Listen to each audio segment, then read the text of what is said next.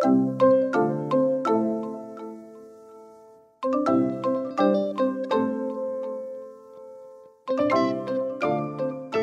大家好，欢迎回到教育花园，我是少官。在这个人手一机的时代，每天吸收的资讯就像海浪一样汹涌。但是啊，看得多不代表学得多，就像海浪潮起潮落一样。你是否也有一种被资讯淹没、对新知遗忘度飙高的感觉呢？身为大人的我们，每天透过手机被动式的接受各种资讯，其实这样子的学习形态跟传统的教室学习是很像的。孩子们每天来学校上学。坐在台下，一堂课一堂课的学着这些资讯呢，就像海浪一样，每天汹涌的袭来。但是孩子吸收的成效也很容易跟海水的潮汐一样，在潮落的时候逐渐被遗忘。在前几集的教育花园当中，我们一直谈到自主学习这件事情。其实，自主学习几乎是现在所有创新教学的核心价值，目的就是为了让孩子能够成为自己学习的主人。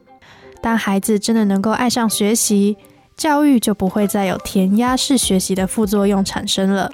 但是在创新教学上，理想跟现实到底有没有落差呢？这几集的教育花园，我们采访到了科技融入教学的龙头小学——新北市龙埔国小。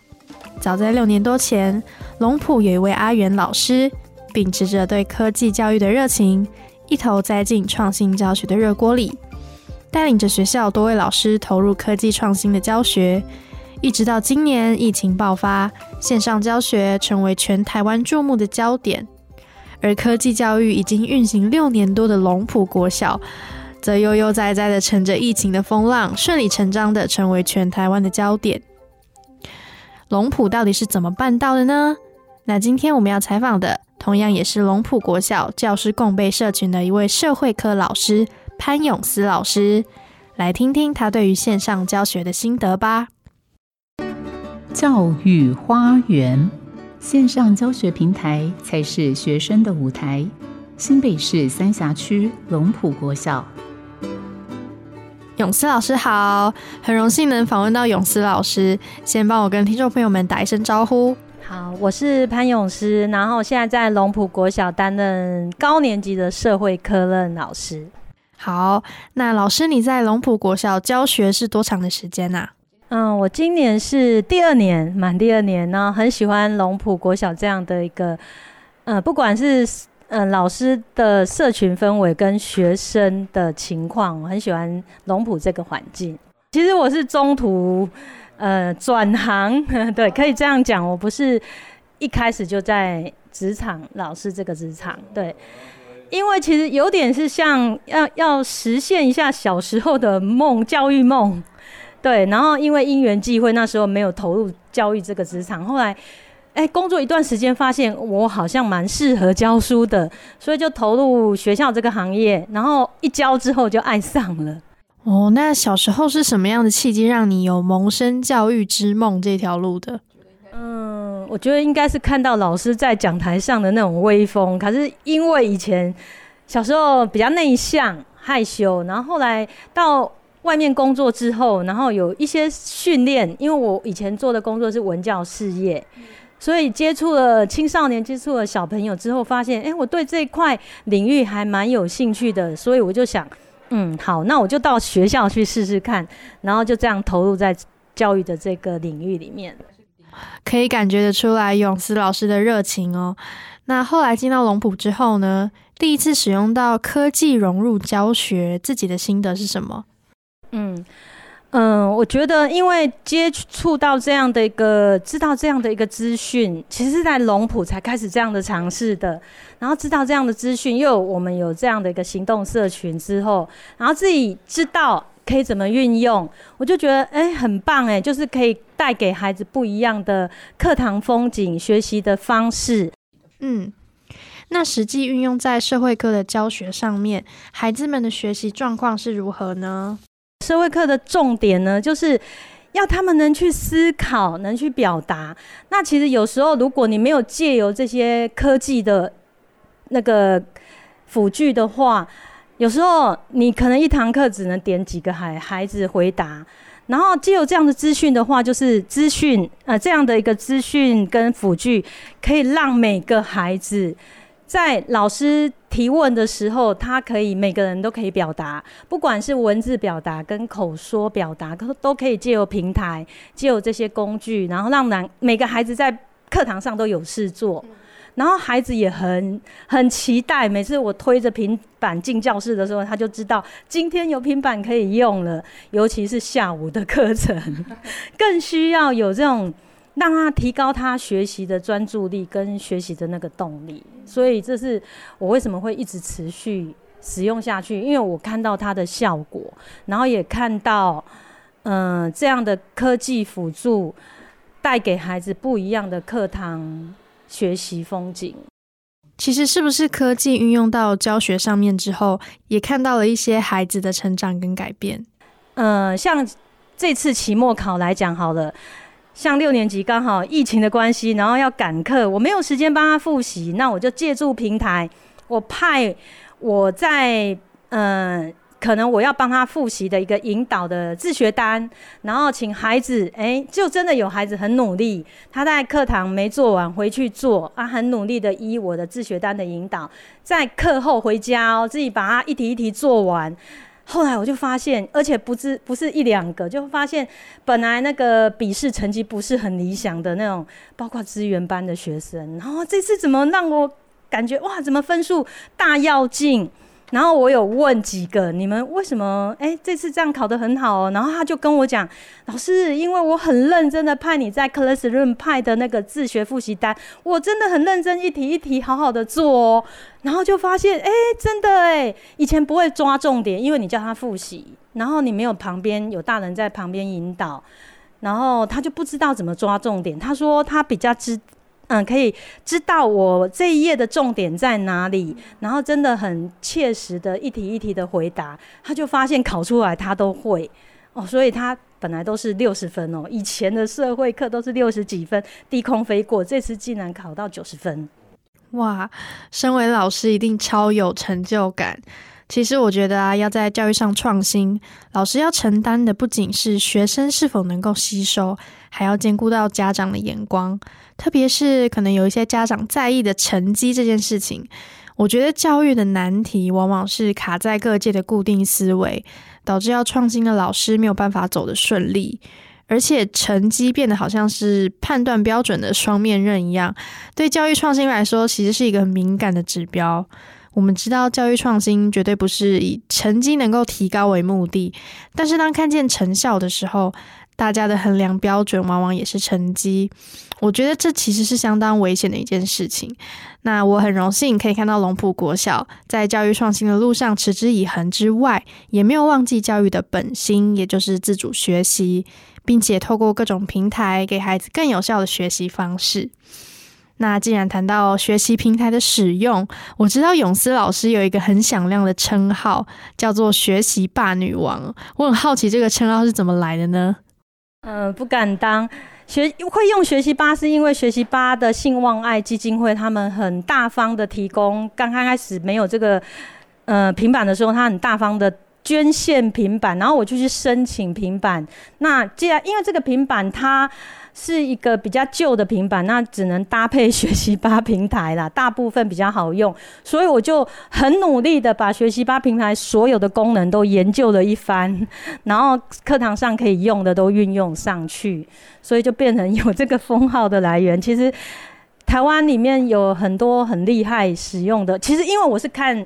前人辈怎么用去学来的，所以其实还有很多很厉害的老师运用这个学学习吧平台。然后它这个平台在文科、在社会科特别好用，因为它有口说功能，好，然后有阅嗯有可以就是口说发表这样的一个功能，然后文字功能。然后平台好用的地方是它可以在课堂互动的这个设计这个部分可以很。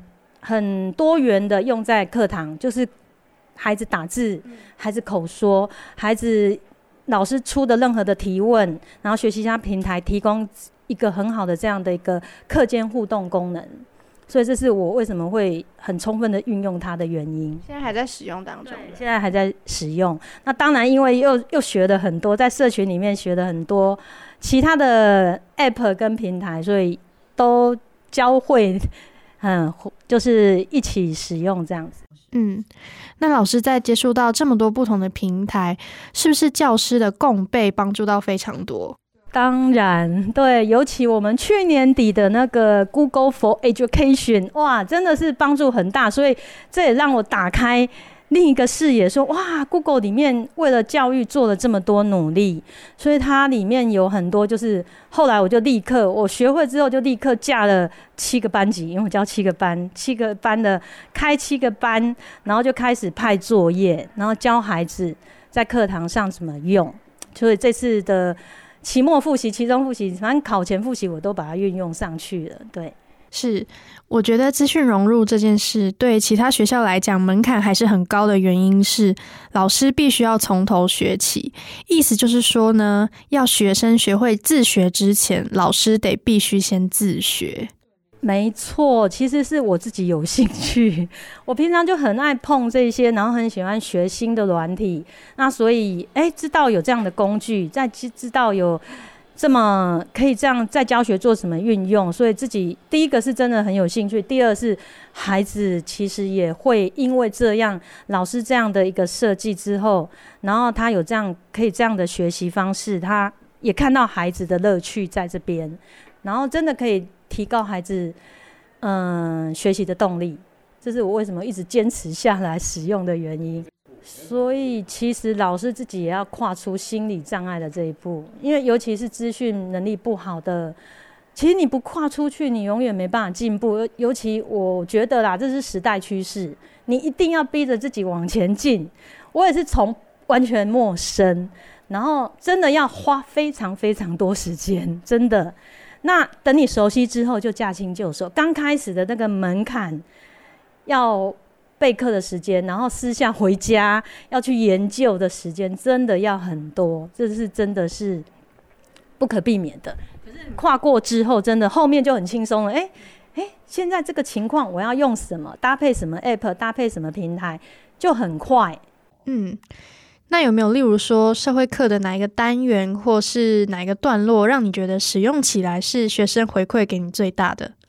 我觉得如果你都，譬如说这个单元，哈，比较记忆性的问题，然后整个放给学生自己去创作的时候，那种课堂讨论的那个情况会很热络。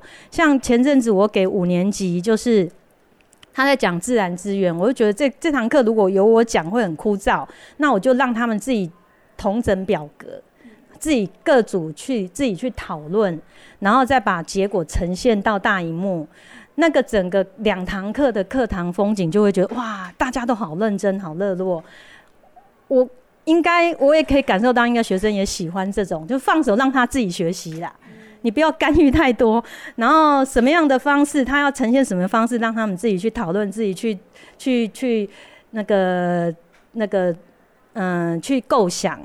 好像你放给他的空间越大，他们感受的学习热络度越高。哎，我有这样的感觉。对，那是不是透过这样子的学习模式，你在你也在看到龙浦国小的学生的转变？嗯，对。其实你有常给他这样发表的机会，或是。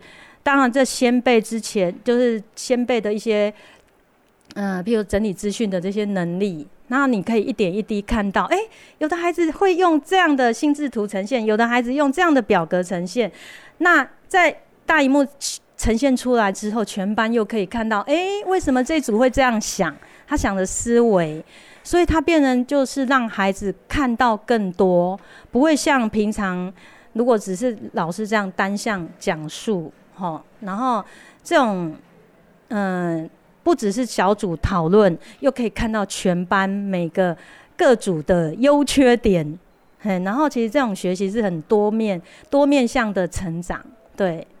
然后其实点点滴滴，从不会画重点到会画心智图，哎，这其实这之中就是借由工具辅助给孩子很大的一个能力的成长。是我相信在科技融入教学的创新上面，首先要克服的是老师本身的自学动力。当第一线打仗的老师能够把自己充饱电，带领学生突破层层的关卡，踏上教育的新道路，学生才真的有办法体会到自学带来的能量，也真的才有机会能够爱上学习。今天很谢谢龙浦国小潘永思老师的分享。看到老师那么开心的教书，每天获得满满的成就感，我也收获很多。